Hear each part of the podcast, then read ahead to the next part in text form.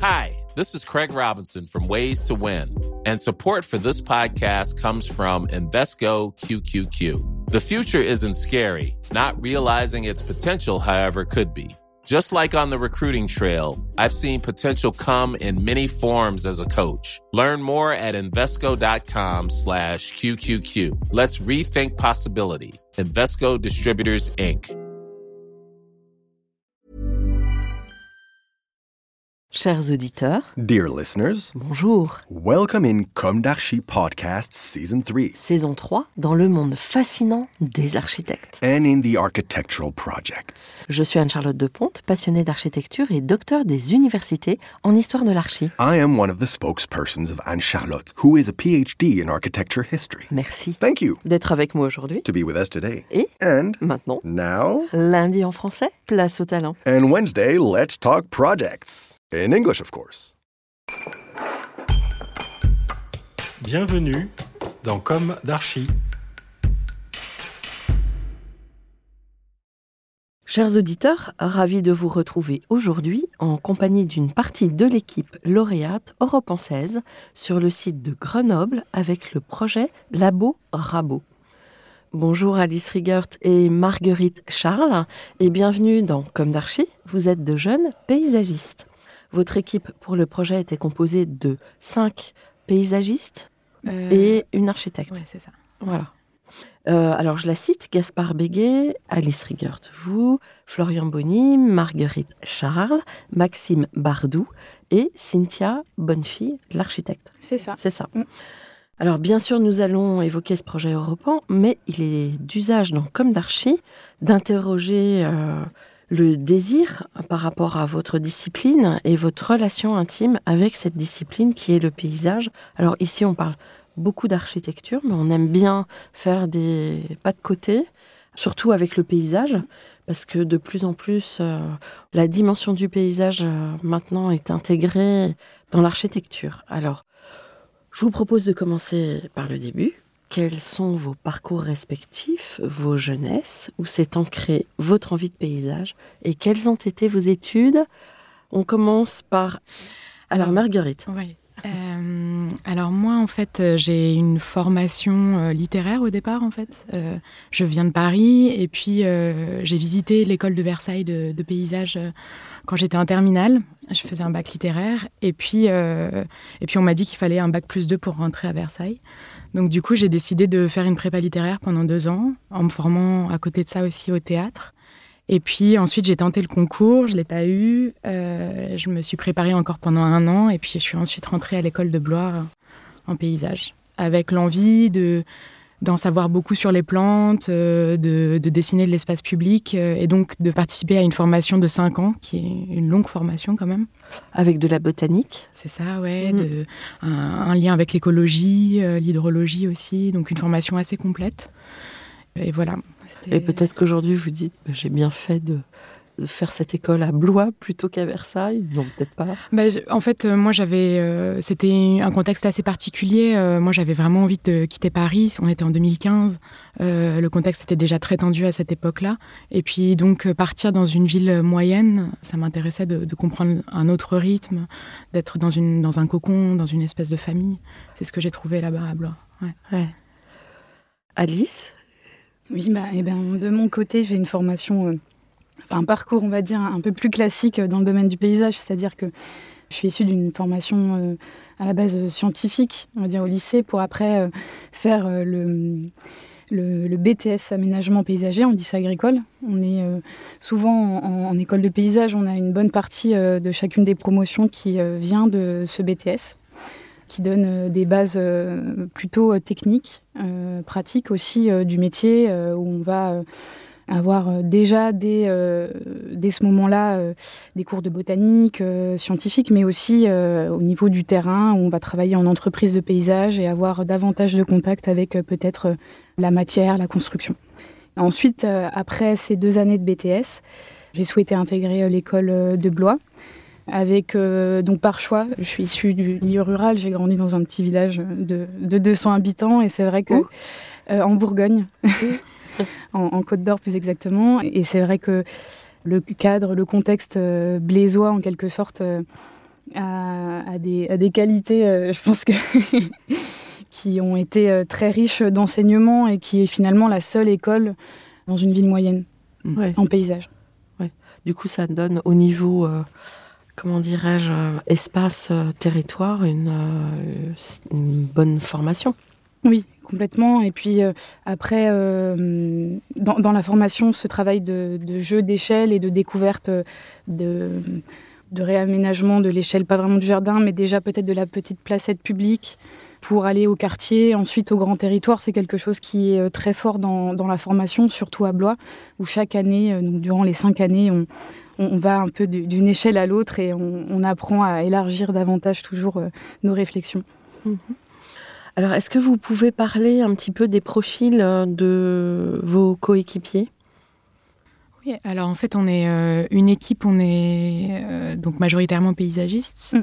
Du coup, les, cinq paysagistes viennent de la même école. En fait, on était la même promotion. On, était, euh, on vient de, de parties de la France assez différentes. Il y a quelqu'un qui vient de Toulon, Florian vient de Toulon, Gaspard vient de Lyon, Maxime vient plutôt de Lozère. Mm. Et puis, euh, Cynthia nous, nous, a rejoint dans ce projet-là. Et euh, elle, elle vient plutôt de. Bah, elle vient de Lozère aussi. aussi. et du coup, c'est assez beau parce qu'on voilà, on a des, en fait, on a des cultures paysagères et urbaines très, très différentes, en fait. Mm-hmm. Puis aussi, dans, donc à la base, on était euh, voilà, des, copains de promo et euh, maintenant, on a chacun un peu euh, pris un, chemin professionnel différent. Depuis maintenant presque deux ans, ça fait un an et demi que nous sommes sortis de l'école. Alors justement, j'allais y venir. Comment vous avez commencé vos activités de paysage? Bah, Nous, c'était euh, toujours dans un contexte aussi très particulier. Euh, ce serait important d'en parler, mais on a passé notre diplôme euh, en 2020 dans un contexte sanitaire très compliqué. Une, une partie de notre diplôme s'est déroulée pendant le premier confinement. Enfermé Enfermé. Donc, pour Durant une période justement où normalement on est tous censés travailler en équipe, se mm. soutenir, s'apporter mutuellement sur une phase de projet en fait qu'on fait mm. individuellement. Donc ça a été assez compliqué de. En fait, ce que vous êtes en train de dire, c'est que dans les écoles de paysage, on travaille en charrette un peu comme on le faisait en archi, où euh, les copains viennent euh, charretter avec vous. Mm. sur vos projets de diplôme, c'est ça? Oui, oui, ça c'est. On est sur une culture commune euh, là-dessus. oui, d'accord. Mais ça soit clair pour nos auditeurs. Oui, oui. On a une manière, je pense, enfin, l'apprentissage, l'enseignement en école de paysage, euh, de toute façon, est quand même très proche euh, aussi euh, du domaine de l'architecture en termes de, rythme de travail, de cette alimentation toujours avec les autres, les échanges très importants. Et c'est vrai que du coup, pour cette dernière année d'études, on n'a pas vraiment pu être dans cette dynamique-là. Mmh. Oui, et puis comment projeter du paysage hmm. alors qu'on est enfermé? C'est ça. Mais quelque part, est-ce que ça a impacté vos projets de diplôme, vous pensez Ou pas? Euh, moi, je sais pas. J'étais dans un contexte. J'étais à Paris euh, avec ma famille. Euh, il y a eu une espèce d'urgence à, travailler rapidement et puis à trouver des sources d'inspiration effectivement autres. Et puis, enfin, en tant que paysagiste, l'approche du terrain, elle est hmm. vraiment très importante. Et donc le fait de ne pas pouvoir marcher, de ne pas pouvoir euh, toucher le, paysage qu'on va traiter, c'était très très compliqué. quoi. Donc c'est sûr que ça a impacté.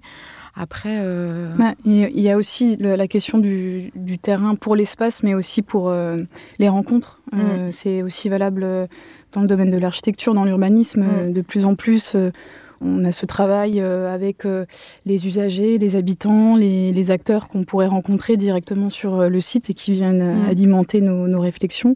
Et dans ce contexte, eh ben, effectivement, on a eu moins d'opportunités et ça a sûrement, sûrement impacté le, travail, mais après, il y a aussi d'autres manières d'aborder mm. le diplôme, peut-être sous une forme plus théorique finalement, mais qui n'est pas négligée aussi. Mm. Et puis j'imagine que vos professeurs étaient aussi euh, impactés du mmh, coup euh, en empathie. Oui, mais on, s'est adapté et c'est mmh. aussi euh, dans ce contexte très incertain de toute façon, c'est cette manière de, faire, de, devoir s'adapter et puis de rebondir et, et d'apporter un peu plus de flexibilité dans, dans, notre travail et dans les projections, dans la réflexion. Et c'est un peu comme ça qu'on a ensuite abordé bah, disons, le, marché du travail. Mm. C'est-à-dire qu'on était aussi dans une dynamique très urgente, en fait. on, était, on est sorti de l'école en, septembre, et puis tout de suite, en fait, moi, j'ai senti vraiment cette énergie de groupe où tout le monde s'est dit bon, bah, il faut absolument trouver du travail maintenant parce qu'on ne sait pas comment ça va se passer pour la suite. Et donc, on a été arrêtés rapidement dans des agences tous. Hein, enfin, euh, c'était vraiment une dynamique de promotion. Mm. Et euh, bon, du coup, ça, ça, a ses avantages et ses inconvénients. On a tous trouvé du travail. Ça, c'est bien. Oui. En fait, je crois que c'était aussi doublé par une énergie, une, une envie commune, mm. enfin, tous, de tenir et de ne pas se laisser. Mm. Euh, il y, avait cette dynamique-là et aussi le contexte sanitaire plus global où tout de suite beaucoup de personnes se sont rendues compte qu'il euh, y avait ce besoin d'avoir accès à des espaces de nature, euh, de proximité, de, euh, davantage voilà, passer de temps, enfin l'importance de, des espaces extérieurs, des espaces publics quand on se retrouve bah, confiné dans des petits espaces, dans des logements où on peut parfois être avec des familles nombreuses, etc. Et c'est vrai que ce contexte-là, je pense qu'on le ressent dans, dans, les projets et dans le, travail à l'agence, c'est qu'il euh, il y a de la demande aussi euh, mm. pour euh, davantage intégrer des paysagistes, même dans des projets, bah, dans des projets urbains, des projets d'urbanisme, et qui et, qui voilà, c'est tout ce contexte finalement qui a aussi alimenté cette dynamique, en plus d'une volonté, voilà, un peu mm. tous mm. ensemble de, de, rebondir. Alors, donc maintenant vous êtes dans, tous dans des agences ouais. de paysages d'architecture alors, on est euh, quatre à être en agence euh, de paysage. Florian travaille chez Après la pluie. Donc, euh, Marguerite. Je travaille chez, Nebia, Paysage et Territoire. Maxime travaille chez, dans l'agence Follet à Gauthier. Et puis, Gaspard et Cynthia travaillent tous les deux à l'agence Concorde à Marseille. Donc, en fait, on a une équipe qui est répartie entre quatre personnes sur Paris et deux autres personnes sur Marseille. Et toi, tu es chez TN. Oui, ah. c'est ça. TN, euh, paysage et urbanisme, donc à Paris aussi. Mm. Mm, d'accord. Comment l'architecte a vécu ce rapport euh, un peu inversé, en fait, euh, dans la fabrique de votre projet européen Est-ce qu'elle était complètement intégrée de fait? Ou est-ce que il a fallu qu'elle bataille un petit peu pour faire face aux cinq paysagistes de l'équipe? Vous en avez parlé peut-être ou pas? Bah, effectivement, c'était euh, c'était assez intéressant en fait parce que euh, je pense que Cynthia c'est quelqu'un qui avait justement envie de, tendre vers le paysage. Il y avait une vraie euh, une vraie sensibilité à ça. Après, je pense que nous, en tant que paysagistes, on s'est beaucoup référé à elle. Je pense que ça a été beaucoup de, de pression pour elle aussi parce que à chaque fois qu'on avait une question très urbaine et très construite, mm. structurelle, on se retournait forcément vers elle. Et donc de ce point de vue-là, je pense que ça n'a pas été facile. Après, je pense qu'on a on a travaillé euh, ensemble euh, et j'ai trouvé que son regard était vraiment précieux. Et surtout euh, elle a une approche en fait très douce en fait et, et, pas du tout dans la confrontation. Et je pense que c'est pour ça que ça a bien fonctionné dans l'équipe en fait. Alors est-ce que vous pouvez décrire votre projet? Le présenter Oui, oui le projet Europan est sur un site à Grenoble le site de la Bastille, plus précisément le site du Rabot, qui est juste en dessous euh, de la Bastille, qui est euh, en fait sur euh, la, partie de la Chartreuse et qui est un, espace, on peut dire, ni vraiment urbain, ni vraiment de, montagne, parce qu'on est quand même sur un, relief assez accidenté, mais qui est en fait un peu la transition entre la plaine grenobloise et le début du massif montagneux de la Chartreuse.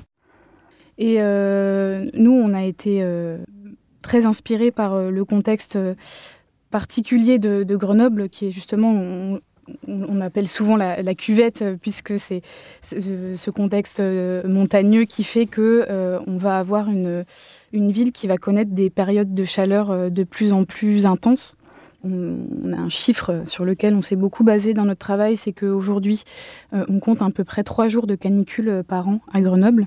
D'ici 2050, on peut tendre euh, entre 40 et 45 jours par an. Donc on, a une, urgence climatique qui est forte de manière globale, mais qui va être d'autant plus intense sur, sur Grenoble. Et en fait, nous, on, connaissait assez peu le terrain, en fait, finalement. Et ce qui nous a attirés, en fait, c'était le contexte historique du Rabot. C'est une ancienne base militaire, mais auparavant, il y avait une culture de vignoble. Et aujourd'hui, c'est enfin le, site sur lequel on s'est inscrit. Ce sont des bâtiments qui appartiennent au Crous. donc, c'est une résidence étudiante qui va bientôt se déplacer ailleurs.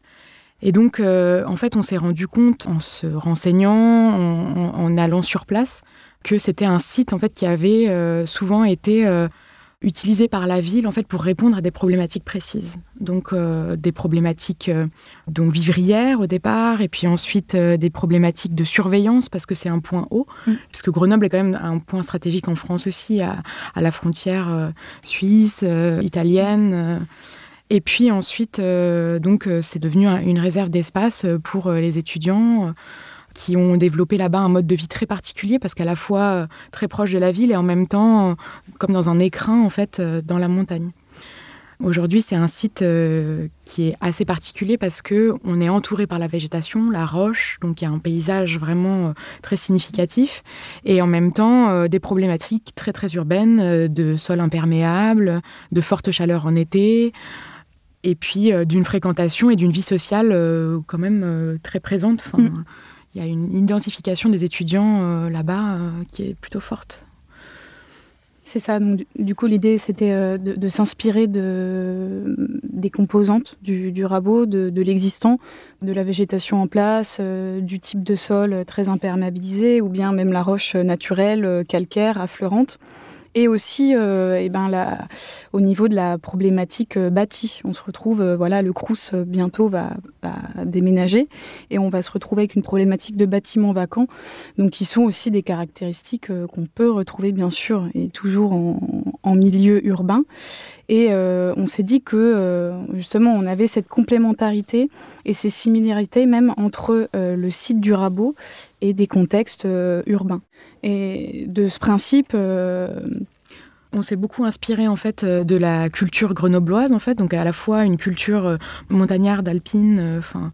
Et puis en même temps cette volonté qu'a Grenoble depuis l'après-guerre de se développer et de, de, créer des pôles scientifiques et d'expérimentation. Et donc c'est un peu le socle de notre projet en fait, de travailler à la création d'un laboratoire climatique pour observer le milieu particulier qu'est le rabot et en même temps euh, s'intéresser aux problématiques climatiques que vont subir le rabot et puis euh, à côté de ça, enfin toute, toute la région et puis dans une moindre mesure euh, le contexte plus global de la France.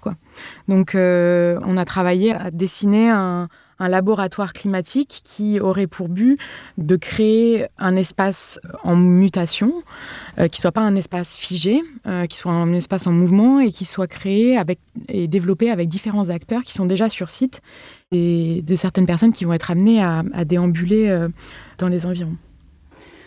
En fait, l'idée, c'est de se dire que le rabot, de par son contexte particulier, finalement va anticiper les conditions extrêmes qu'on va pouvoir retrouver euh, en milieu urbain. Mm. Euh, on est sur euh, un flanc de montagne qui donne plein sud.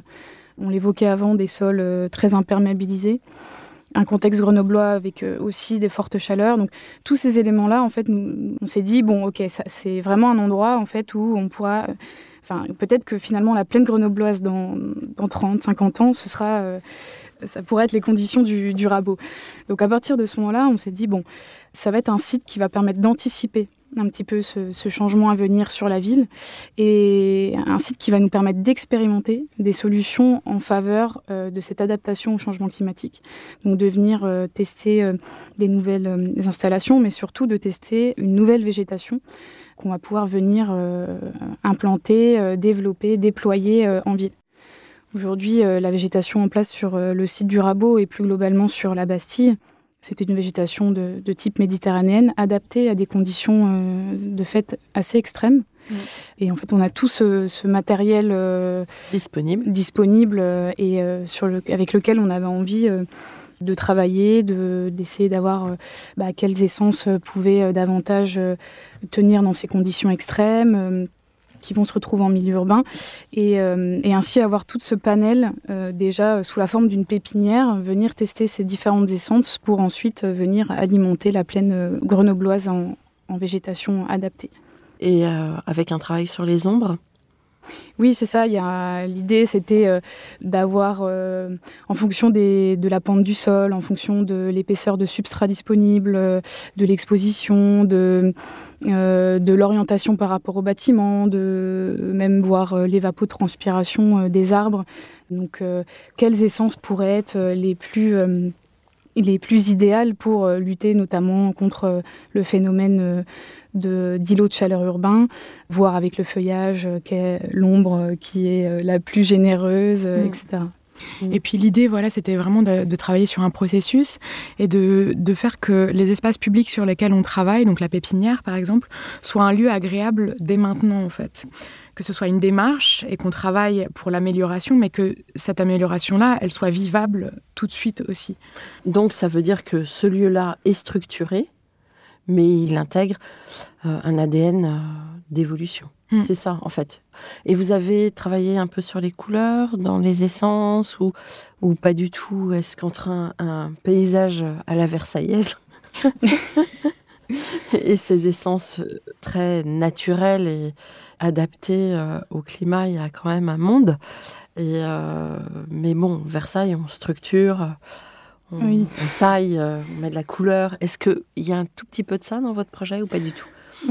L'idée, euh, on a surtout essayé de, mélanger aussi euh, les, essences entre elles et aussi les strates de végétation. Parce qu'on parle par exemple de, des jardins à la Versaillaise ou ou même euh, des espaces euh, de, parcs aussi en ville où on va beaucoup avoir euh, souvent une strate arborée, des, grands sujets, des arbres très grands et, une pelouse assez rase, bien entretenue. Donc, donc finalement que deux strates. Nous l'idée aussi c'était de, tester les essences de manière individuelle mais aussi euh, de les mélanger entre elles, de voir euh, s'il pouvait y avoir euh, bah, des phénomènes peut-être de, symbiose ou mm. d'entraide entre les essences, enfin voir des cortèges de végétaux qui fonctionnent entre eux pour aussi venir eh ben, davantage végétaliser la ville, mais aussi davantage diversifier les strates de végétation en ville, ce qui est notamment indispensable aussi pour eh ben, le développement de la biodiversité. Et ce lieu est ouvert au public? Oui, oui, c'est l'idée, euh, c'est que mm. euh, en fait ça devienne un peu un lieu repère, un, lieu de travail, c'est-à-dire que ce sera un lieu euh, pour les chercheurs, pour les étudiants qui viendraient développer leurs connaissances ici, mais aussi que ce soit un lieu ouvert à tous et qu'on puisse on puisse accueillir des personnes qui viendraient visiter voilà, ponctuellement le, lieu. Mm. C'est ça, c'est d'avoir un, un, espace bah, support d'expérimentation euh, scientifique, technique. Euh, on l'a pas abordé jusqu'à maintenant, mais mm. on, a beaucoup parlé de la pépinière, mais il y avait aussi cette idée d'avoir une matériothèque, de, de réemploi des matériaux, de réflexion sur les structures bâties euh, qui sont en place sur le rabot. Donc d'avoir tout ce travail voilà très scientifique, pratique, technique, mais aussi que ce soit un, lieu, un lieu commun de la ville qui puisse être traversé, vécu par les habitants, par les visiteurs, parce qu'on est quand même la Bastille qui est juste euh, à côté du Rabot et un des sites euh, les plus euh, touristiques de l'Isère. Mm. Donc c'est vraiment de venir créer ce point de rencontre entre les différents usagers actuels et à venir du site.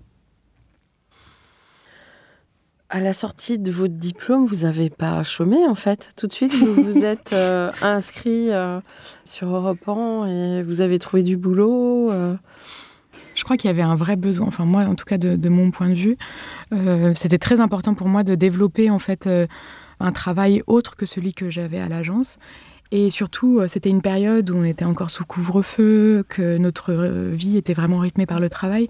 Moi, j'ai eu vraiment besoin de, me retrouver avec mes amis et qu'on travaille ensemble, en fait. Qu'on construise des choses à côté et qu'on rêve un petit peu. Parce que c'est vrai, quand on sort de l'école et qu'on arrive directement dans les agences, ça dépend de là où on arrive. Mais parfois, les réalités sont assez euh, coriaces, avec des, des travaux parfois qui peuvent être super ingrats, et ce qui est normal, puisqu'on n'est pas forcément amené à travailler là-dessus en école. Et, euh, mais donc pour moi, ça a vraiment été un, des moments très très importants pour moi parce que justement, on, se retrouvait, on était une équipe et puis euh, on essayait de, rêver à des choses qui mm. nous faisaient vraiment envie. Quoi. Ben, le rêve a pris puisque vous avez gagné. Alors, le fait d'avoir gagné, qu'est-ce que ça vous apporte aujourd'hui? Vous allez pouvoir réaliser ce projet ou est-ce que vous pensez que vous allez pouvoir le réaliser? Parce que l'avantage de Repense, c'est que ça peut donner accès à une commande. Bah, ce serait l'idéal. Aujourd'hui, on a eu euh, l'occasion déjà de rencontrer euh, la ville de Grenoble pour échanger déjà sur le travail qui a été fait du côté de notre équipe lauréate, mais aussi avec les deux autres équipes qui ont reçu des prix pour ce site du Rabot. Donc euh, aujourd'hui, on est finalement 13 personnes issues du Repan à, à, avoir porté une réflexion sur ce site. Donc nous nous sommes rencontrés, on a eu des premiers échanges. Et pour l'instant, l'idée, c'est de d'intégrer en fait tout ce travail, toute cette réflexion du rabot qui est effectuée pour Europan dans une démarche peut-être de résidence d'architecture euh, qui pourrait se dérouler cette année. Euh, il me semble entre, entre mai et juillet, j'ai pas, j'ai pas les dates en tête. Et euh, la particularité, c'est qu'on avait envie dès le départ aussi de travailler avec donc, ces deux autres équipes et euh, de travailler peut-être plus maintenant à, 6, mais à, 13 personnes, tout en venant s'inscrire aussi dans le cadre euh, de Grenoble Capitale Verte Européenne 2022, qui est un petit peu une, date importante pour la ville de Grenoble. Donc ça, c'est plutôt sur le temps, le temps court avec euh, une réflexion à porter sur euh, notamment de l'urbanisme transitoire. Donc euh, toute cette phase qui va se dérouler entre le rabot aujourd'hui habité par les étudiants du Crous et d'ici 2024 quand le Crous aura déménagé, avoir une, une, réflexion sur cette temporalité un petit peu de transitoire. Et dans un deuxième temps, on espère peut-être aussi s'inscrire dans une commande sur du plus long terme donc ça, c'est encore en, pleine réflexion, mais euh, dans l'idée de travailler sur, euh, d'accompagner la ville et de travailler avec elle sur euh, peut-être l'idée d'un plan guide à l'échelle du site de la Bastille, donc un petit peu plus, un petit peu plus large. Mmh, d'accord.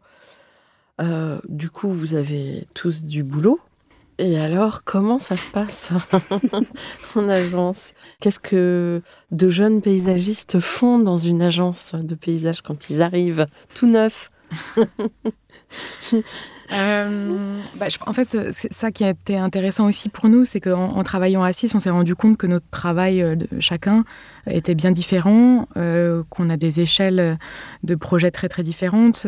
Quelqu'un comme Maxime, par exemple, travaille plus à l'échelle du territoire, sur des espaces ruraux plus qu'urbains. Moi, j'ai travaillé d'abord, en, sortant de l'école, j'ai travaillé dans une première agence où j'ai travaillé surtout sur des concours euh, avec des promoteurs immobiliers. Donc, euh, voilà, on est, donc on a des approches très différentes et c'est ça qui fait aussi la richesse. Après, euh, on est plusieurs à avoir changé d'agence aussi depuis le début. Donc voilà, on, essaie de, de, tendre le plus possible vers ce que l'on a vraiment envie de faire. Moi, je sais que je suis très attirée par l'espace public, par exemple donc des espaces très urbains. je pense que Alice, toi aussi, tu travailles beaucoup sur des espaces urbains. Mm. Donc voilà, mais ce qui est intéressant, c'est que quand même, malgré tout, euh, nos projets de diplôme qu'on avait développés en dernière année sont quand même assez euh, proches de ceux vers quoi longtemps, en fait. Moi, j'ai travaillé, par exemple, sur une ville moyenne, euh, donc dans un contexte urbain et périurbain. je pense que toi, Alice, c'est la même chose. Enfin, il y a des similitudes, en tout cas. Oui, on retrouve, de mon côté, j'ai travaillé sur euh, le territoire euh, de Ringis, donc toute euh, la problématique de l'évolution des zones d'activité, et notamment ici en contexte urbain. Ce contexte urbain, je le retrouve maintenant au quotidien dans, dans mon travail à l'agence.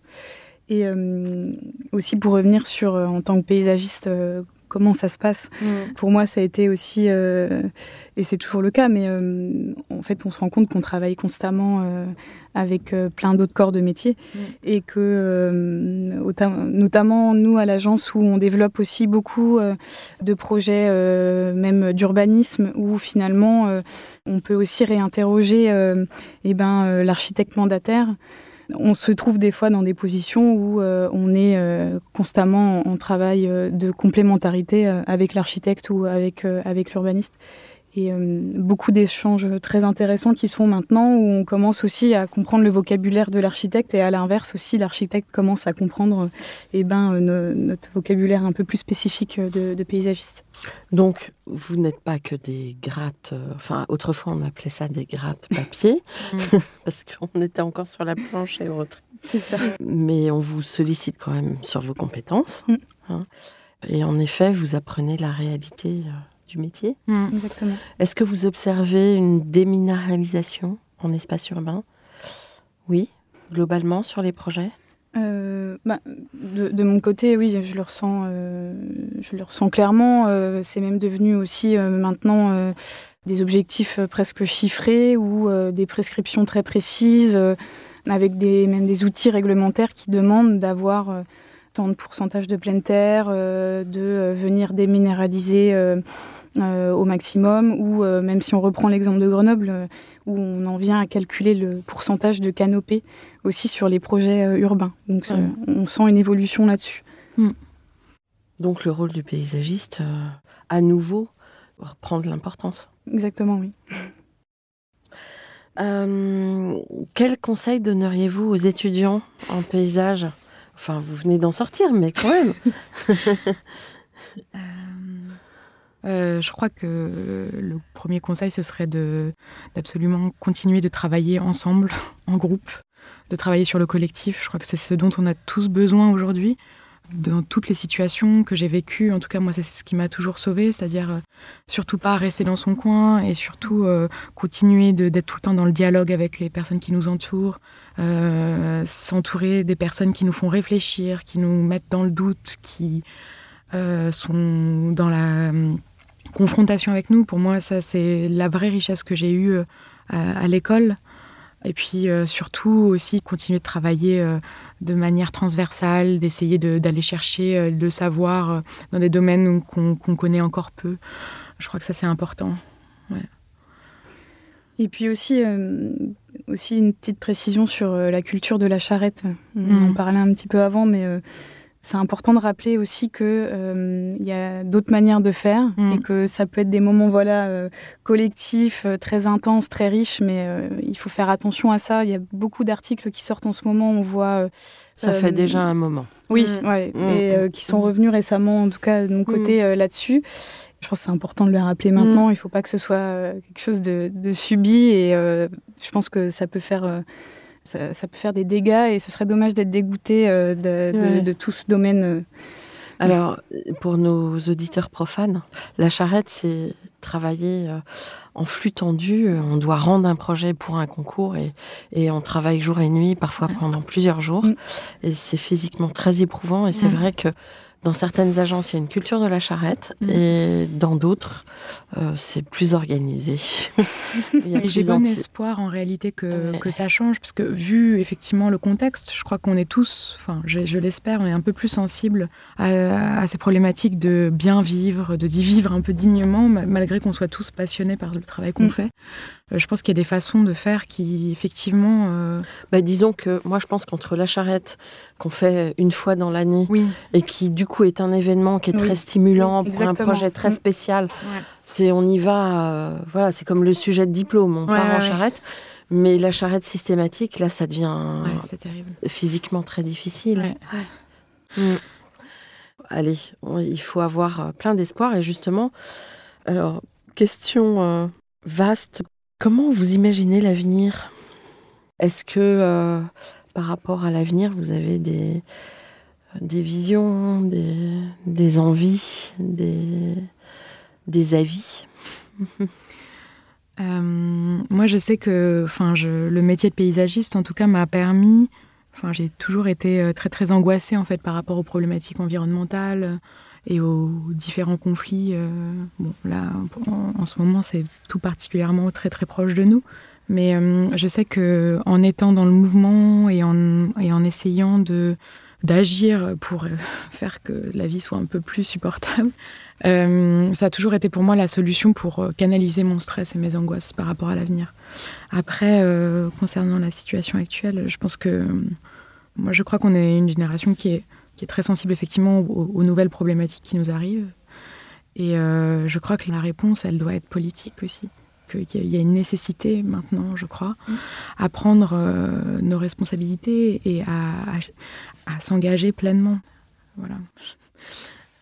Mais peut-être une politique moins clivante? Certainement. En tout cas, euh, je pense que le facteur politique, je pense qu'on l'a souvent négligé, mais je crois qu'il est important de, d'y rester très sensible et de, et, de s'impliquer. quoi. Oui, on, le voit un petit peu au quotidien, euh, si je refais le parallèle avec le métier de paysagiste, mais euh, ce côté incertain, euh, on mm. l'a tous les jours, on travaille avec le vivant, on c'est pas du tout quelque chose de figé, c'est mm. constamment en mouvement et on fait avec ça. Mm. Et je pense que dans les politiques aussi, le, fait de ne pas chercher à figer les choses, de laisser place à l'incertitude et à la prise de risque, on est toujours en eau trouble en fait. Donc on sait que on sait qu'on travaille avec euh, du vivant, qu'on travaille avec des personnes euh, très différentes. C'est pour ça que je parle de politique. enfin, la politique c'est à différentes échelles et c'est vrai que nous on est amené à, parler avec différents acteurs qui sont souvent en confrontation et tout ça. Donc euh, on, travaille vraiment, véritablement avec le vivant, donc avec les incertitudes, donc avec des conflits, donc. Vous avez été sensibilisé dans vos études à la dépollution?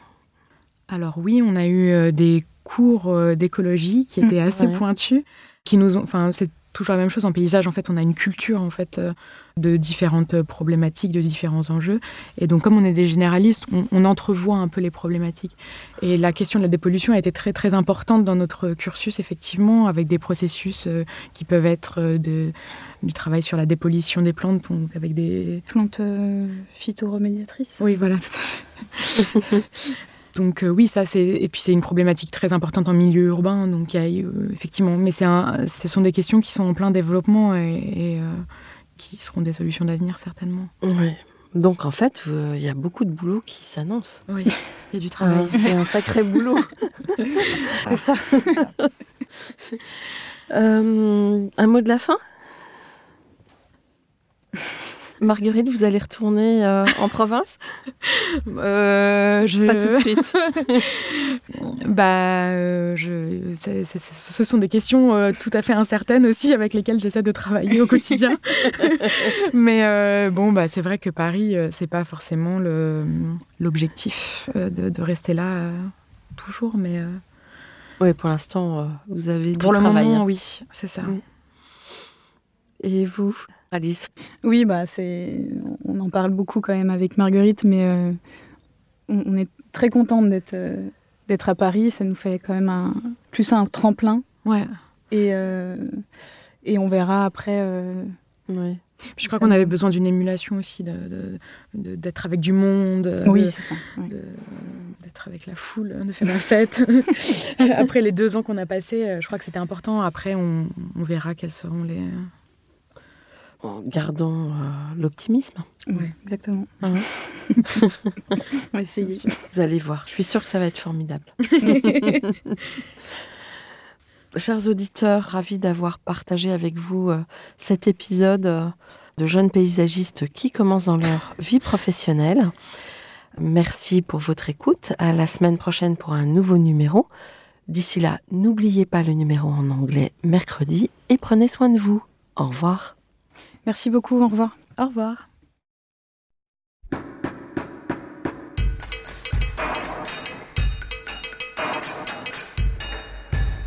Chers auditeurs, merci pour votre écoute. Merci à Julien Rebourg, réalisateur, qui nous accompagne sur la partie son. N'oubliez pas de retrouver nos sujets en avant-première sur Instagram à l'adresse at comme podcast. Si vous aimez ce podcast, favorisez sa diffusion en lui donnant 5 étoiles sur Apple Podcast, plus un petit commentaire, ou sur votre plateforme de podcast favorite. Et surtout, abonnez-vous pour écouter tous nos épisodes gratuitement. À bientôt, et d'ici là, prenez soin de vous.